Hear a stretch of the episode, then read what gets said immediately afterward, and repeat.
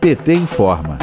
O produto interno bruto caiu 4% em 2020. É a maior queda desde 1990. O PIB, como é chamado, é a soma de todos os bens e serviços finais produzidos por um país, estado ou cidade durante um ano. Esse resultado fez com que o Brasil caísse para a 12ª posição. Se considerar o PIB per capita, o país não está nem entre as 20 maiores economias do mundo. Esse indicador serve como referência do nível de renda da população. O Brasil atinge o maior valor em 2013, quando Dilma Rousseff estava na presidência.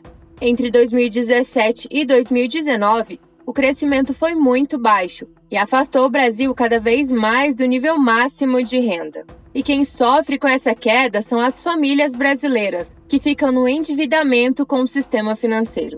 No artigo Os ricos se preparam para 2022, publicado no site Terapia Política, o presidente do Instituto Lula, Márcio Porchan, descreveu que os donos da riqueza escolheram pela desistência histórica do Brasil desde 2013.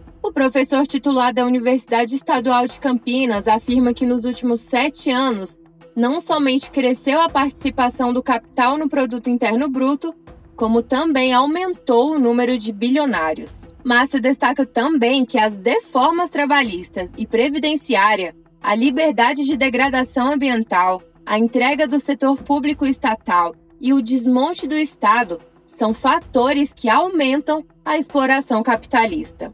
Essa situação construída pelo governo do golpe conduz o país para o pior desempenho econômico entre as maiores economias do mundo em 2021.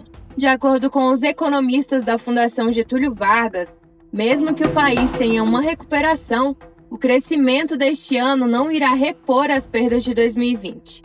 E mesmo que isso aconteça, o país voltaria para um crescimento muito abaixo de 2017. A economista Silvia Matos, da FGV, destaca que se o PIB crescer 1% ao ano, só terá uma recuperação daqui 10 anos. Entre 2001 e 2010, quando Lula estava na presidência, o PIB per capita do país cresceu em média 2,4% ao ano. Nesse período, a variação média também foi superior à histórica que chegou a quase 4%. Em dezembro de 2011, o primeiro ano de Dilma Rousseff na presidência, o Brasil chegou a ultrapassar o Reino Unido e se tornou a sexta maior economia do planeta. De Brasília, Terra Thaís Costa para a Rádio PT.